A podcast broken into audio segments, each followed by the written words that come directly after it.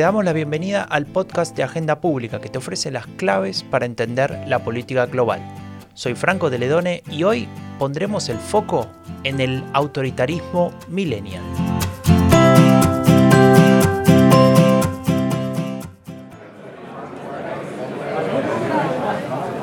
Estamos en la Asamblea General de la Organización de las Naciones Unidas uno más de los tantos mandatarios que van a hablar hoy, se dirige al estrado para dar su discurso.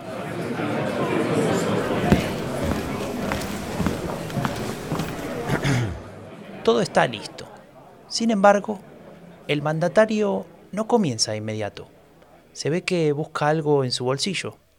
Es su teléfono. Apunta hacia sí mismo, sonríe, una selfie en el medio de la Asamblea General de la ONU. El nuevo mundo ya no está en esta Asamblea General, sino en el lugar a donde irá esta foto, a la red más grande del mundo, donde miles de millones de personas están conectadas prácticamente todo el tiempo y casi en todas las facetas de la vida. Créanme, muchas más personas verán esta selfie que las que escucharán este discurso. Quien habla es Nayib Bukele, en ese momento flamante presidente de El Salvador. Tiene solo 38 años es el presidente más joven de Latinoamérica, el presidente millennial. Hoy, a casi tres años de su llegada al poder, algunos se preguntan si, además de todo eso, es el presidente más autoritario de la región. Lo que es innegable es que el gobierno de Bukele representa algo nuevo. Y hoy, junto a Janina Welp, la coordinadora editorial de Agenda Pública, vamos a analizar de qué se trata este fenómeno. Hola, Franco. Pues sí, la llegada de Bukele a la presidencia ha supuesto un nuevo escenario para América Latina y en alguna medida para el mundo. Y es un condensado realmente notable de rupturas y excepcionalidades. Puede decirse de todos modos que en un plano más superficial eh, la línea sigue una tendencia global. El Salvador avanza hacia el autoritarismo.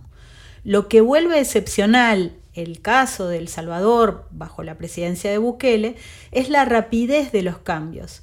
Él llega al gobierno en 2019 rompiendo con el bipartidismo dominante en las décadas previas y lejos de recomponerse estos partidos, los procesos electorales siguientes le han permitido al presidente aumentar su poder. Sus niveles de popularidad son los más altos de la región, se mantiene por encima del 70%. No solo eso, la población salvadoreña muestra un ascenso casi único en su confianza en el sistema político, en los medios de comunicación, en la posibilidad del cambio y la mejora de las expectativas de vida. Hay muchos datos que nos dicen esto. Claro, Janina, la, la, pregunta es justamente sobre esos datos y qué reflejan esos datos. ¿no? Los datos desnudos muchas veces nos ayudan a interpretar lo que queremos ver. Y por ejemplo, en este caso de la cuestión de los medios de comunicación, teniendo en cuenta todas las dificultades que tiene la prensa, por ejemplo en El Salvador, eh, algunos medios de comunicación o algunos de sus, de sus em, periodistas más importantes expulsados o criticados por el gobierno, perseguidos, etcétera, hacen pensar que tal vez esa confianza en los medios de comunicación que pone a El Salvador como el segundo país que más en el que más ha crecido de Latinoamérica, eh, tiene que ver con, con, esa lucha de los medios por criticar al gobierno pese a las restricciones, a que haya confianza porque el estado de, de, la libertad de prensa sea el mejor justamente en ese país, ¿no? Sí, es cierto, Franco, las encuestas nos dan una, una foto, ¿no? Y a menudo podemos interpretarlas de diversas maneras, como estás diciendo. Ahora, mi impresión, y dejando en claro que es una impresión a base de poner juntos diversos datos, eh, porque necesitaríamos en realidad hacer focus groups y otro tipo de metodologías para acceder a una comprensión más profunda de qué es lo que significan en, en mayor profundidad. Mi impresión, como te decía, es que hay un clima generado por la llegada de Bukele al poder de optimismo y de cambio. Lo que, lo que es muy notable cuando lo contrastamos con otro tipo de datos más duros de qué es lo que están pasando. Claro, claro, porque esos datos, bueno, como, como, como acabas de aclarar, son, son una cara de la moneda, pero también tenemos hechos concretos que, que hablan en, en otra dirección. Por ejemplo, mira, te voy a hacer escuchar algo. Si estos sinvergüenzas no aprueban esta semana el plan control territorial, nos volvemos a convocar aquí el domingo, le volvemos a pedir sabiduría a Dios y le decimos, Dios, tú me pediste paciencia, pero estos sinvergüenza no quieren trabajar para el pueblo. Bueno, ya nos vamos familiarizando ¿no? con esta voz. Este es otra vez Nayib Bukele. Y aquí estamos en febrero de 2020 eh, cuando en, aquel momento eh, Bukele buscaba que se apruebe una ley determinada, había una disputa en el Congreso y lo que apareció fue una imagen que recorrió el mundo, muchas de, ustedes y ustedes se acordarán, y es el ingreso de los militares al Congreso para presionar ¿no? a los diputados para que se apruebe esa ley eh, y la verdad que fue un impacto muy grande en Latinoamérica. Fue un impacto muy grande, fue un momento muy fuerte, como decía, febrero de 2020, recordemos que Bukele llevaba unos meses en el gobierno el audio que acabas de poner es notable. Dios, le pidió a él paciencia, a Bukele. O sea, ya tenemos eh, un, elemento ahí bastante importante de cómo va a construir su, narrativa, ¿no? desde una egolatría absolutamente notable. Y también en la calificación de sinvergüenzas a los congresistas que también fueron electos. En Agenda Pública, Luis Mario Rodríguez escribía por aquellos días un artículo, Bukele y el País Milagro, donde alertaba sobre estas tendencias a la intervención institucional que, se irían acentuando tiempo más tarde. Así que bueno, eh, en este episodio nos queremos preguntar o tratar de entender qué es lo que está pasando en El Salvador, porque puestos estos primeros datos sobre la mesa, es un caso muy complejo. Para ello tenemos a Naida Acevedo, ella es salvadoreña, es consultora en políticas públicas y derechos humanos y a ella le preguntamos por la democracia en El Salvador, asumiendo que la calidad de la democracia previa a la llegada de Bukele al poder tenía credenciales ciertamente dudosas, digamos, no era una democracia fuerte, eh, podemos preguntarnos cuáles son los cambios fundamentales que ha puesto en marcha este gobierno. Nos decía lo siguiente. Los cambios fundamentales que ha puesto en marcha este gobierno eh, es precisamente vinculados con aquellos elementos que van de alguna forma de la mano con la concentración del poder. Si bien es cierto, y como bien se acota, no había una democracia plena, no se había logrado en El Salvador una democracia plena, la democracia imperfecta o incluso este régimen híbrido sobre el cual El Salvador había podido irse de alguna forma construyendo luego de los regímenes autoritarios vinculados con las dictaduras militares, eh, habían dado de alguna forma un mecanismo eh, mínimo y básico, por lo menos de participación política un poquito más plural, basado en un ejercicio de gobernabilidad entre dos fuerzas mayoritarias, evidentemente tenía sus vicios y ha contado con sus vicios. ¿Qué es lo que pasa? Que hay un desmontaje de ese ejercicio de diálogo entre dos fuerzas y hay una concentración del poder que ha permitido ir desmontando mucha de la institucionalidad que fue creada después de la firma de los acuerdos de paz y que definitivamente todavía no encuentra un ejercicio de contrapeso por la posibilidad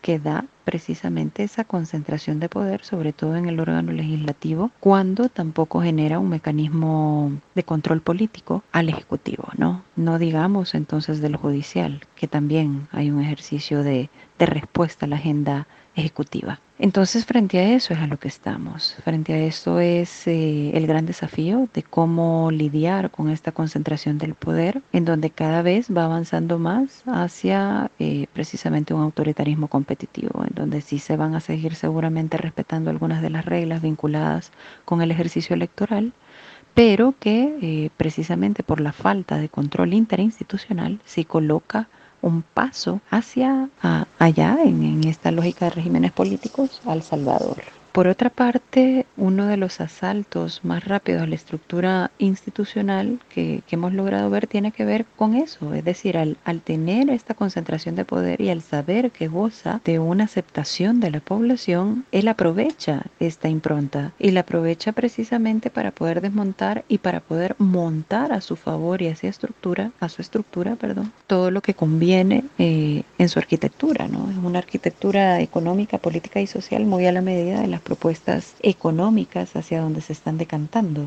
precisamente esta, este gobierno. Nayib Bukele viene de uno de los partidos tradicionales, el Frente Farabundo Martí para la Liberación Nacional, el FMLN. Y pese a su juventud, tanto por su afiliación partidaria como por su experiencia previa, fue alcalde primero de Nuevo Cuscatlán en 2012 y luego de San Salvador en 2015, no puede decirse para nada que sea un outsider. Lo cierto es que en 2019 había roto con el FMLN y creado su propia fuerza política, Nuevas Ideas.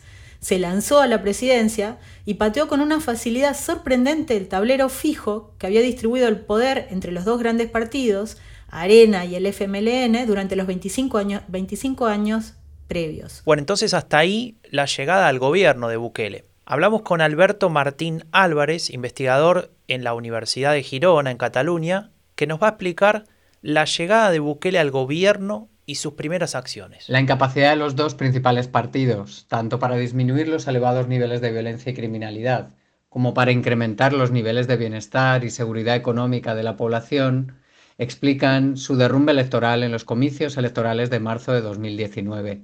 Unas elecciones que dieron el triunfo a Nayib Bukele, un político joven que se había labrado una reputación de gestor eficaz en su etapa al frente de la alcaldía de San Salvador y en aquel momento integrado en las filas del FMLN. Junto a todo ello, habría que mencionar que tanto Arena como el FMLN se vieron salpicados por importantes casos de corrupción desde mediados de la década del 2010, unos escándalos en los que estuvieron involucrados incluso dos presidentes de la República. El descrédito de los partidos tradicionales, la gestión eficaz, aunque autoritaria, de la pandemia del COVID-19 por parte del gobierno de Bukele y la disminución drástica del número de homicidios dispararon los niveles de popularidad del presidente, lo que le permitió renovar su triunfo en las elecciones legislativas de febrero de 2021, donde obtuvo una supermayoría del 66% de los votos. Con el control de la Asamblea Legislativa asegurado, Bukele procedió a tomar el control de la Corte Suprema de Justicia, destituyendo en mayo del año pasado a los magistrados de la Sala de lo Constitucional. Con ello, Bukele controla ahora los tres poderes del Estado y desde esa posición logró en septiembre pasado la aprobación de la reelección presidencial inmediata por parte de una Corte de Justicia ahora integrada por jueces de su confianza. En tan solo dos años, El Salvador ha sufrido así un rápido proceso de desdemocratización que ha dinamitado la división de poderes y que ha dado como resultado la instauración de un nuevo régimen autoritario y todo ello con unos altos niveles de aprobación ciudadana. Nos dice Alberto Martín Álvarez que en tan solo dos años Bukele controla los tres poderes del Estado y eso con una alta popularidad. A Naida Acevedo le preguntamos qué pasa con el ejército. ¿Lo apoya también? Eh, el apoyo del ejército como brazo armado siempre ha sido eh, la utilización precisamente, ¿no? De, eh, sobre todo con los grandes fantasmas de América Latina, de la utilización de los, de los militares, específicamente de los ejércitos, como un ejercicio de blindaje y claro, hay una modificación en relación con las Fuerzas Armadas dentro de la lógica o estructura anterior con la participación de su principal eh, representante, que en este caso ahora viene de la Fuerza Naval, es decir, no viene de la tradicional Fuerza Armada que nosotros y nosotras conocemos, sino que viene de una Fuerza Naval que en años anteriores, en décadas anteriores, no era el rostro representativo de la Fuerza Armada. Entonces sus alianzas las ha venido construyendo con, estos nuevos brazos de la, del ejército, del reconocimiento del ejército, precisamente por las estructuras jerárquicas y la forma de funcionar en donde prescinde de estas figuras fundamentales eh, o tradicionales en la Fuerza Armada y se hace de un ejercicio, digamos, de correlación y de negociación de poder dentro de la misma estructura del ejército. Bueno, es notable, ¿no? Cómo vamos colocando las piezas, Franco, para, para, tratar de comprender qué es lo que pasa. En una intervención anterior, Naida nos decía que la arquitectura económica, política y social de El Salvador está, er, funcionaba de alguna manera a la medida de las acciones del gobierno de Bukele. Y esto nos lleva a otro de los, de los aspectos en los que el país ha adquirido una notoriedad destacada, que es el de las criptomonedas. El Salvador ha sido el primer país del mundo en adoptar oficialmente el Bitcoin. Y le preguntamos al Salvador Martí, profesor de ciencia política en la Universidad de Girona, investigador senior asociado al CIDOB de Barcelona, cuáles han sido las consecuencias para el país de esta adopción y si tiene una incidencia relevante la criptomoneda y eventualmente eh, capacidad para sacar al país de la pobreza o por el contrario es un bluff. Nos decía lo siguiente. La implantación del Bitcoin en El Salvador es un tema que merece una especial atención por ser una cuestión totalmente nueva y mm, deberíamos empezar con la afirmación de que este fenómeno, este invento ah, o esta ocurrencia no es casual que aparezca en El Salvador por dos razones. Primero, porque se trata de un país sin banco central, que no emite moneda, que está dolarizado y que por lo tanto ah, mm, poner el Bitcoin en circulación no significa una pérdida de política monetaria en sí misma porque ya no la tiene El Salvador. Y en segundo lugar, también porque El Salvador es un país con una economía totalmente insertada al envío de remesas y por lo tanto significa que mm, la gran cantidad de familias salvadoreñas que viven en Estados Unidos mandan dinero al Salvador y en esas transacciones hay muchísimo dinero que se canaliza y controla el sistema financiero y bancario y que por lo tanto hay hasta cierto punto una necesidad de pensar cuál es la forma más eficaz, más rápida y menos onerosa para los migrantes y para la comunidad expatriada de mandar dinero a El Salvador. Dicho esto, la medida de instaurar el Bitcoin ah, en El Salvador genera evidentemente muchos riesgos.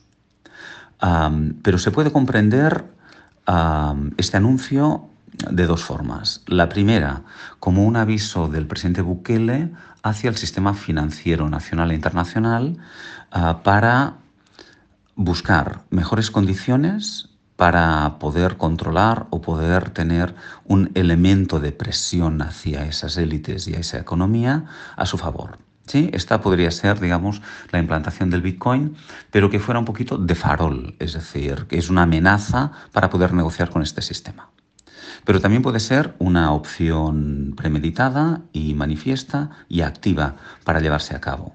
Si eso es así, todo el mundo sabe que el Bitcoin no es una buena medida de valor porque es una, medida, es una medida muy volátil y además que puede causar muchísimas incertidumbres en las transacciones. Por lo tanto, este es un peligro ya que no hay ninguna prueba realmente que el Bitcoin sirva como divisa, pero sí en cambio que genera muchísimas ah, dudas.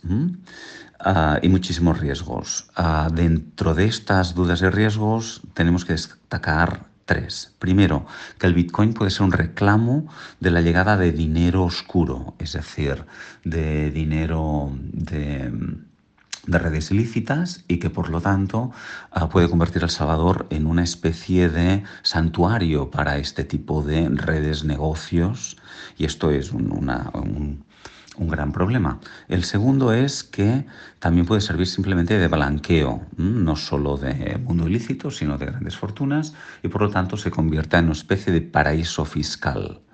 Y en último lugar también puede ocurrir que la incorporación del Bitcoin ah, genere una gran cantidad de pequeños negocios de trapicheo de micromafias a través de generación de apps ¿eh? que mm, ayuden o que pretendan trasladar ah, flujos de dinero de un país a otro. Estas serían algunas reflexiones, evidentemente muy tentativas y que no pretenden dar luz a la oscuridad que significa la implantación de esta nueva medida, pero en todo caso alguna alguna reflexión. Janina, tengo otra cosa para que escuches sobre este tema de Bitcoin y Bukele. So how's Bitcoin, how's Bitcoin we going? Is it fine? Did you like our country? Yeah! You loved it, right?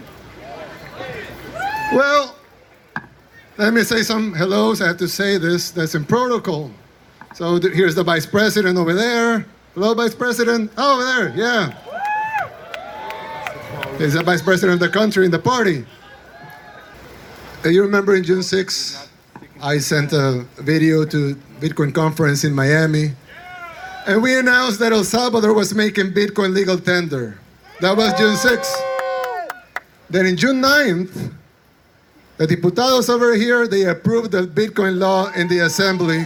And we listen to it. A lot of us, 22,000 of us, we listen to it in Bitcoin Spaces. and we, and we listened to the vote live. And, you know, after that, we had some attacks of the opposition. Believe it or not, we have an opposition. It's very small, but we do have one. Believe it or not, we have an opposition. Pero bueno, dejemos al presidente en Bitcoin City y vayamos atrás, a ver si podemos comprender un poco mejor la situación actual mirando la historia. Entre 1932 y 1979, El Salvador vivió bajo dictaduras militares. En octubre de este último año se produjo un golpe de Estado cívico-militar que instaló a una junta revolucionaria de gobierno apoyada por los Estados Unidos, la cual dio los primeros pasos hacia la instauración de un nuevo régimen político. Este golpe de Estado constituía un intento por desactivar la crisis social y política que se vivía en el país desde los últimos años 70 y que se caracterizó por una amplia movilización social y política contra la dictadura, por la intensificación de las acciones de los cuatro grupos armados de izquierda surgidos a partir de 1970 y frente a los que el Estado reaccionó mediante la utilización de una represión brutal e indiscriminada. La agudización de estas tensiones desembocó en una guerra civil desde que en enero de 1981 los grupos guerrilleros, aglutinados ahora en el Frente Farabundo Martí para la Liberación Nacional, FMLN, iniciaron una fracasada ofensiva armada a escala nacional. Del nuevo régimen político quedaban excluidas en los hechos las fuerzas de izquierda. De una parte, por la ausencia de garantías de seguridad para la participación de sus candidatos, de otra, por la propia negativa del FMLN y de sus aliados civiles, incluyendo la socialdemocracia, a participar en elecciones si antes no se producían una serie de cambios profundos de tipo político, económico y social, incluyendo la completa desmilitarización del Estado. Hay que decir que durante toda la década de los 80, las Fuerzas Armadas gozaron de una gran autonomía institucional y de un poder de veto real sobre las decisiones de los otros poderes del Estado. Escuchábamos a Alberto Martín Álvarez. Los acuerdos de Chapultepec se firmaron en 1992 y permitieron la paz y la incorporación de la izquierda al sistema político. Fueron un punto de partida. El problema podría ser que, como ha dicho la politóloga Terry Carl, que ha estudiado mucho el caso de El Salvador, se quedaron en eso y no permitieron avanzar en un proyecto democratizador. Alberto explica algo en la misma línea, lo escuchamos. Los acuerdos establecieron las condiciones para la participación de la izquierda en el sistema político, permitieron la reducción y depuración de las Fuerzas Armadas y lograron desmilitarizar al Estado, reduciendo las funciones del personal castrense a las de la defensa de la soberanía nacional. De otro lado, establecieron mecanismos para la reintegración a la vida civil de las bases sociales de la guerrilla, de mayoría campesina, a través del otorgamiento de tierras en sus antiguas zonas de control. Pero más allá de esto, los acuerdos dejaron intactas las estructuras de una sociedad altamente desigual, con un alto porcentaje de su población viviendo en la pobreza y donde de los años 80 la emigración a los Estados Unidos se había convertido en uno de los pocos mecanismos de supervivencia para miles de familias. En el origen de los acuerdos de paz está el origen también del bipartidismo, que, se va a configurar hasta la llegada de Bukele al, al poder en 2019. Entre 1989 y 2004, Arena encadenó cuatro triunfos electorales.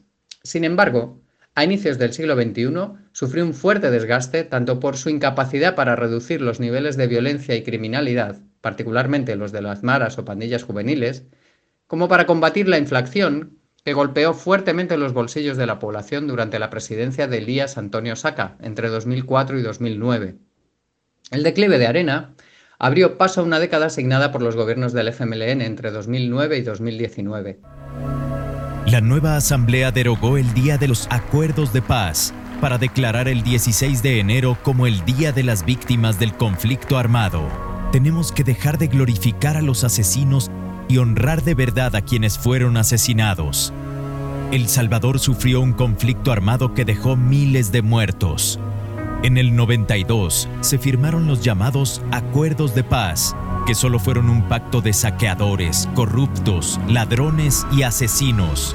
Por eso bueno, esta es una de las visiones sobre el acuerdo de paz. Se trata de el audio de un vídeo muy crítico de, estos mismos acuerdos que eh, es difundido por Bukele en sus, en sus redes sociales y lo, lo, hizo hace muy poco, en enero de 2022, eh, exponiendo un poco su visión ¿no? sobre, sobre estos acuerdos y su, su revisionismo, si quiere, de alguna manera sobre el impacto político de los mismos. Sí, Franco, es notable cómo Bukele elabora un discurso que tiene siempre elementos de verdad, en, alguna medida, pero lo hace de una forma selectiva y cómo él se ubica por fuera del sistema, pese a que, como dijimos, eh, eh, tuvo una militancia política en el FMLN, estuvo en la alcaldía de dos ciudades, incluyendo la capital, entonces siempre va jugando con esto y nos vuelve a, una cuestión clave para comprender su figura, el discurso del presidente. Nos preguntamos, ¿es tan importante o hay algo que se nos está escapando?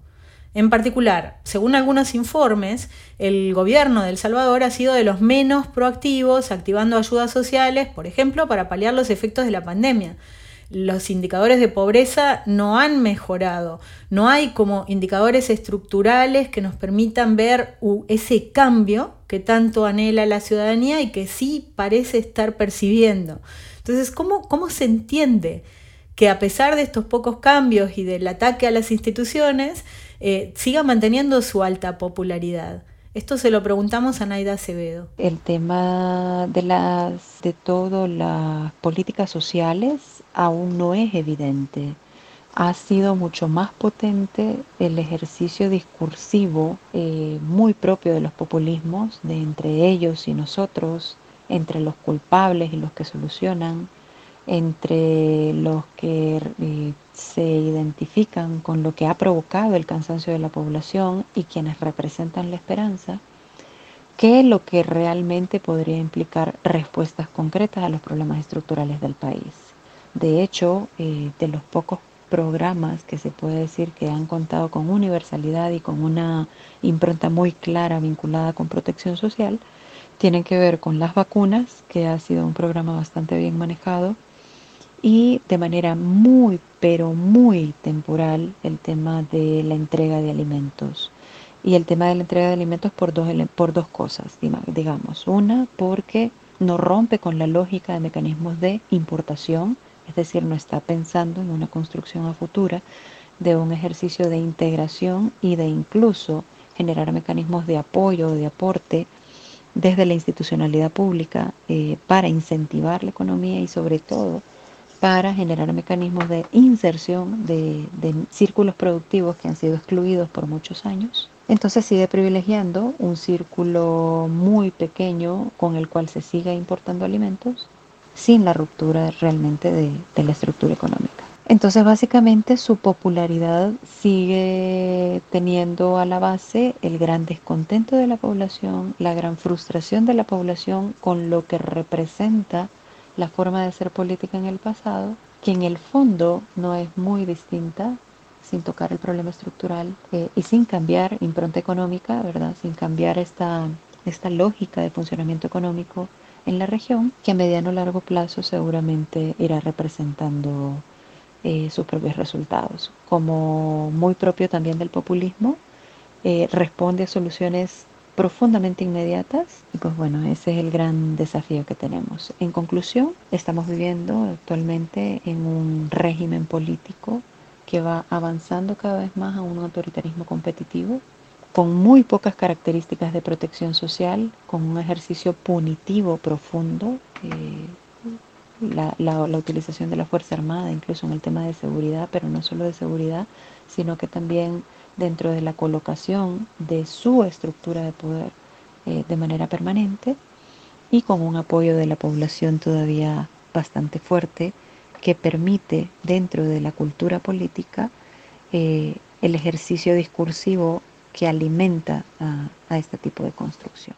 Bueno, lo que nos cuenta Nadia Acevedo, básicamente, Janina, es como un populismo de manual, ¿no? En muchos de sus elementos, esto de, esta división entre ellos y nosotros, o élite y pueblo, ese anclaje en el cansancio de la población, o, mejor dicho, el descreimiento en la clase política, en lugar de tal vez el cambio de dinámicas de exclusión, ¿no? Digamos, mejorar la calidad de vida, eh, eso no, no se ve, y aún así esa popularidad eh, continúa más, que nada porque tiene la base en ese descontento social, ¿no? Y, opera justamente como suele hacerlo el populismo, eh, aunque desde nuestro punto de vista y, de lo que venimos analizando, pareciera que esto va un poco más lejos eh, para este presidente millennial eh, que solamente el populismo que venimos estudiando hasta ahora. Y por eso le preguntamos a una de las expertas más importantes, más reconocidas en el estudio del tema del populismo,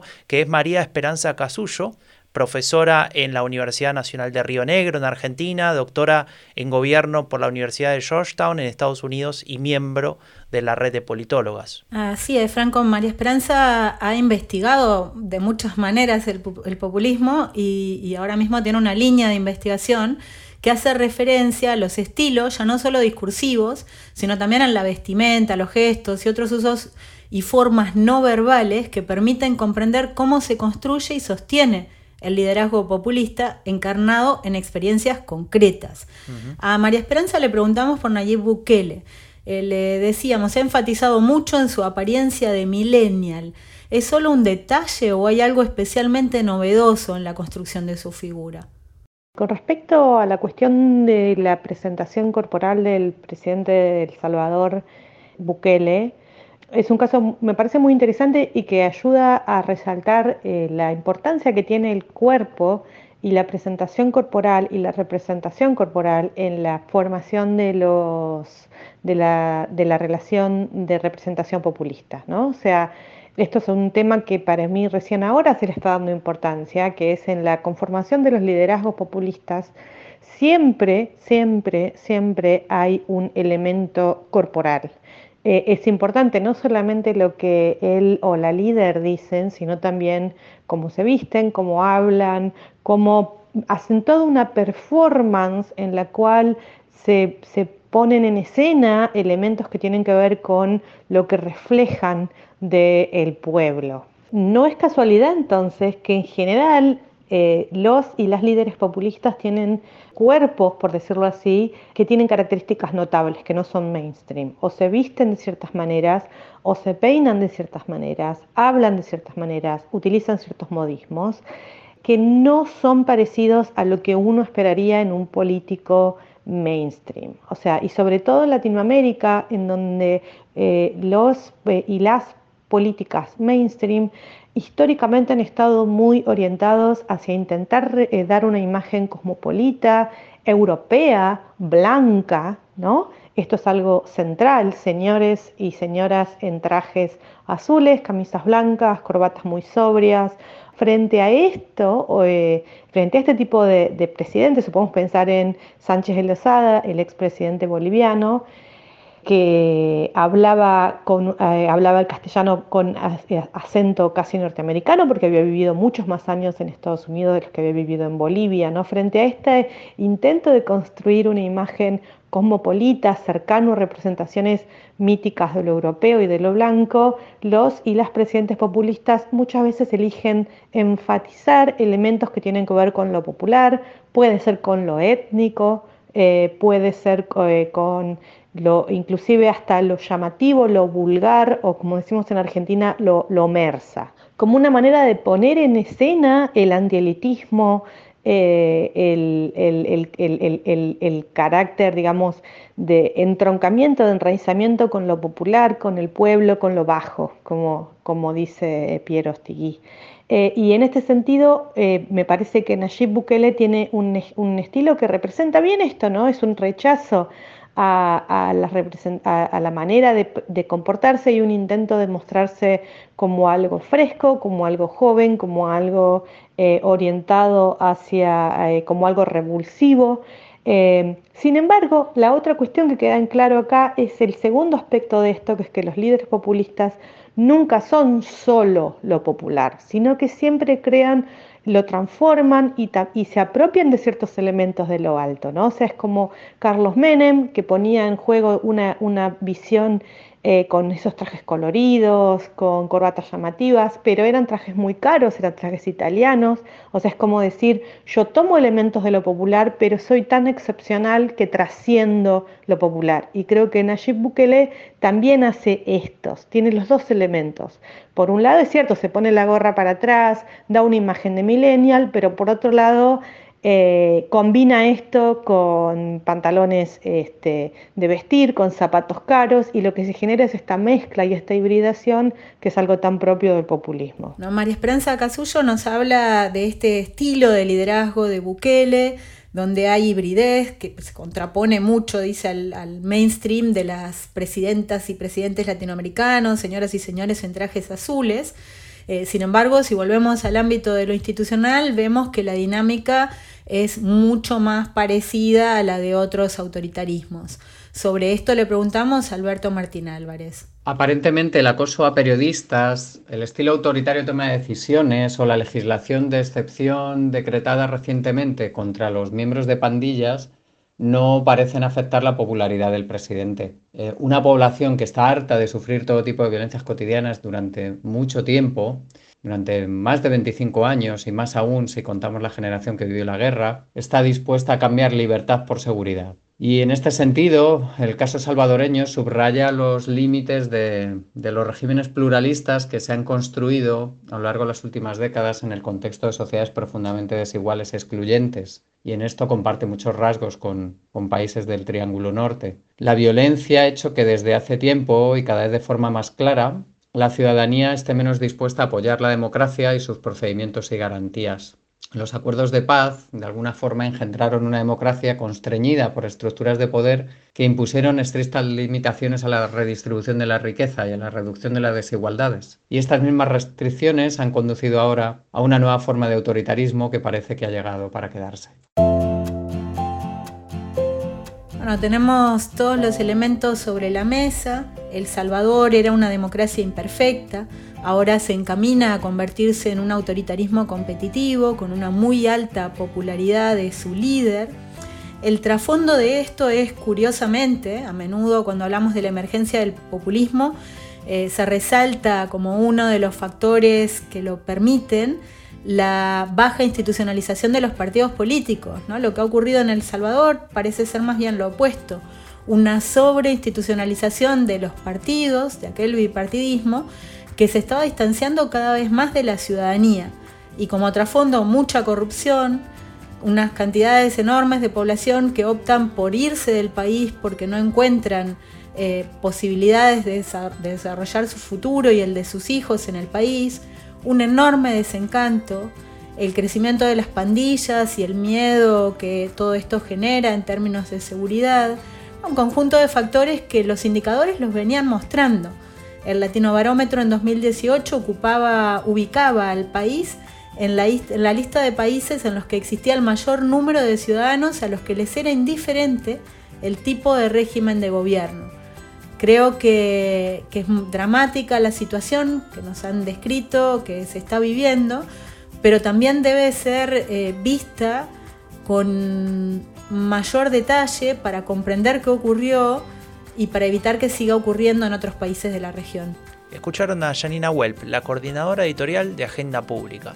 Le agradecemos mucho a los que colaboraron y las que colaboraron en este episodio, Naida Acevedo, María Esperanza Casullo, Salvador Martí y Alberto Martín Álvarez. Ingresá en agendapublica.es, suscríbete a nuestros newsletters, al podcast en tu plataforma favorita y nos vemos en dos semanas con el siguiente episodio del podcast de Agenda Pública que te ofrece las claves para entender la política global. Soy Franco de Ledone, hasta la próxima.